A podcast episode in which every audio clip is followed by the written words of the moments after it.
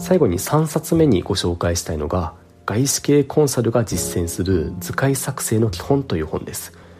まあ、図解のパターンとか引き出しを増やしたいもしくはパワーポイントの具体的な操作方法を知りたいそんな方にこの本をお勧めできればと思ってます。まあ、どういう時はどんな図形を使って情報を整理すればよいのかでしたり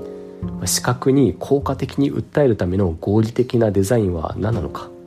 あるいは素早くきれいに図解するために押さえておくべき操作方法は何か。こういった論点を網羅的に押さえてくれてる本当にですねかゆいところまで手が届くような本です。以上長くなりましたが3冊。資料作成の学習マップというテーマでお話ししてきました。今日はここまでにします。